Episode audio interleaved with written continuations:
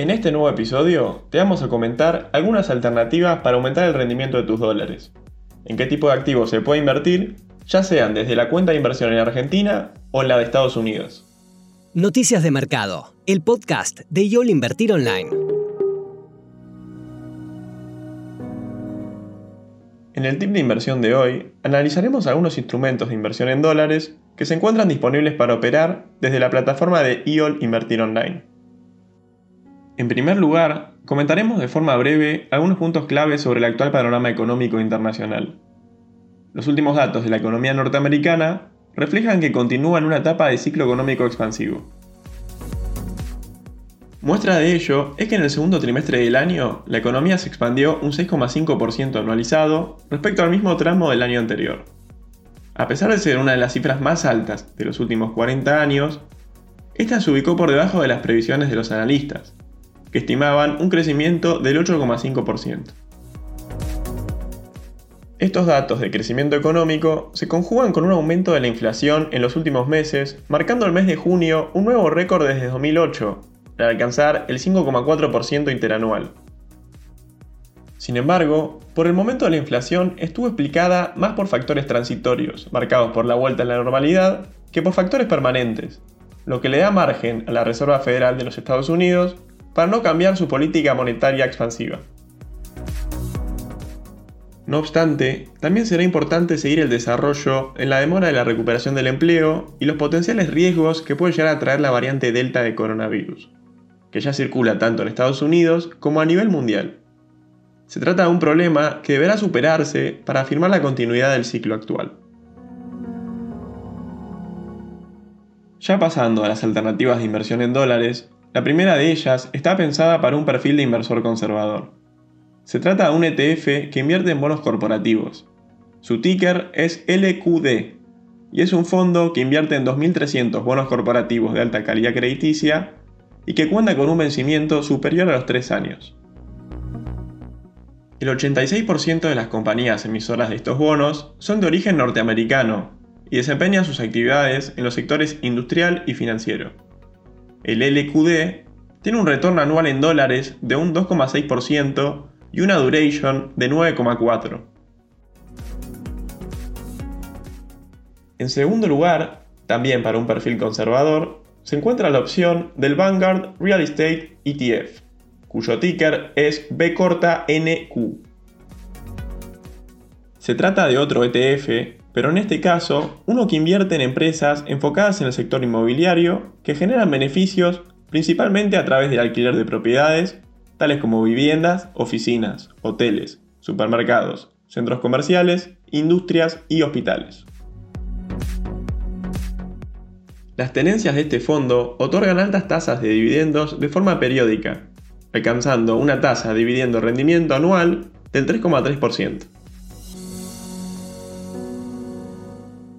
Siguiendo con los activos que solo se encuentran disponibles para operar a través de la cuenta de Estados Unidos, ahora pasamos a otras dos alternativas, pero que están pensadas para un perfil más moderado, tirando agresivo. Una de ellas es un ETF que invierte en acciones del sector financiero, cuyo ticker es XLF. Se trata de un fondo que invierte en acciones de las industrias de servicios bancarios, seguros, banca de inversión y servicios profesionales. Entre algunas de las entidades financieras más relevantes en las que invierte este ETF se encuentran Berkshire Hathaway, JP Morgan, Bank of America, Citigroup, Wells Fargo, Morgan Stanley y Goldman Sachs, entre otros. La última alternativa a mencionar entre los ETF es el iShares US Technology, cuyo ticker es IYW. Tal como lo indica su nombre, este fondo concentra principalmente su participación en el sector tecnológico. Sin embargo, lo hace en un menor porcentaje en otros sectores como el de comunicación, el industrial y el de consumo discrecional. Al invertir en este ETF, se está tomando posición en un total de 159 empresas de los mencionados sectores, entre las que se destacan Apple, Microsoft, Facebook y Google. Es importante destacar el buen desempeño que refleja el fondo en el último tiempo, que ha logrado marcar una sostenida tendencia alcista en los últimos años gracias a invertir en empresas de crecimiento. Siguiendo con la premisa de aumentar el rendimiento de tus dólares, ahora hablaremos de algunos instrumentos que se encuentran disponibles para operar desde la cuenta de inversión de Argentina. En este caso, nos referimos a los CDRs que se pueden comprar y vender en dólares, a través de la especie D. Para ello, es fundamental tener en cuenta que sean CDRs de empresas con un volumen de operaciones importante, para evitar cualquier tipo de inconveniente relacionado con la falta de liquidez.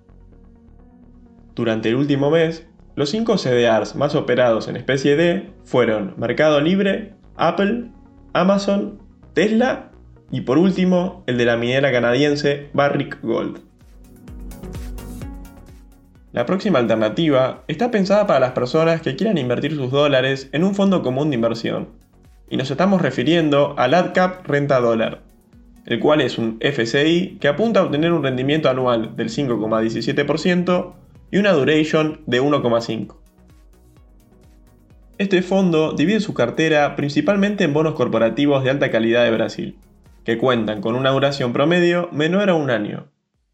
Para este fondo, Brasil se posiciona como el crédito estrella de la región, con una agenda de reformas muy pro mercado. La corta duración de los bonos de Brasil inmunizaría la cartera ante un potencial incremento de la volatilidad, propia de los periodos electorales. Las próximas elecciones presidenciales en el país vecino están programadas para octubre de 2022. El ADCAP renta dólar también cuenta con un posicionamiento de aproximadamente el 35% en bonos soberanos, subsoberanos y corporativos argentinos. Por último, el fondo también está posicionado en liquidez, con un 27% de la cartera en un FCI Money Market del exterior. Ya finalizando con las opciones para invertir dólares desde la cuenta de inversión de Argentina, también está la posibilidad de invertir en obligaciones negociables. En esta oportunidad, vamos a hablar sobre una cartera pensada para invertir con cualquier suma de dinero. Aquellos inversores que deseen invertir en la cartera de ONs que vamos a mencionar a continuación, deberán remitirse a las de ley local, cuya lámina mínima es de 1 las tres obligaciones negociables de esta cartera son la de IRSA, cuyo ticker es IRC8D y cuenta con una tasa interna de retorno del 7,1%. Luego está la ON de Cresud, cuyo ticker es CSDOD y cuenta con una tasa interna de retorno anual del 6,5%. Mientras que por último mencionaremos la ON de Celulosa Argentina, cuyo ticker es CRCED y posee actualmente una tasa interna de retorno del 10,6%. En el caso que estén interesados en saber más sobre las obligaciones negociables, recomendamos leer el último reporte especial sobre carteras de ON sugeridas, el cual se encuentra disponible en la página de IOL Invertir Online en la sección de Research. Y así terminamos este tip de inversión de IOL Invertir Online. Recuerden compartir el episodio si les gustó y les sirvió, y sigan atentos en Spotify para no perderse ningún contenido. Nos encontramos el próximo viernes con las noticias más relevantes de la semana. Te esperamos en la próxima edición de Noticias de Mercado, el podcast de IOL Invertir Online. Para más información visita nuestro sitio www.invertironline.com y encontrarnos en nuestras redes sociales.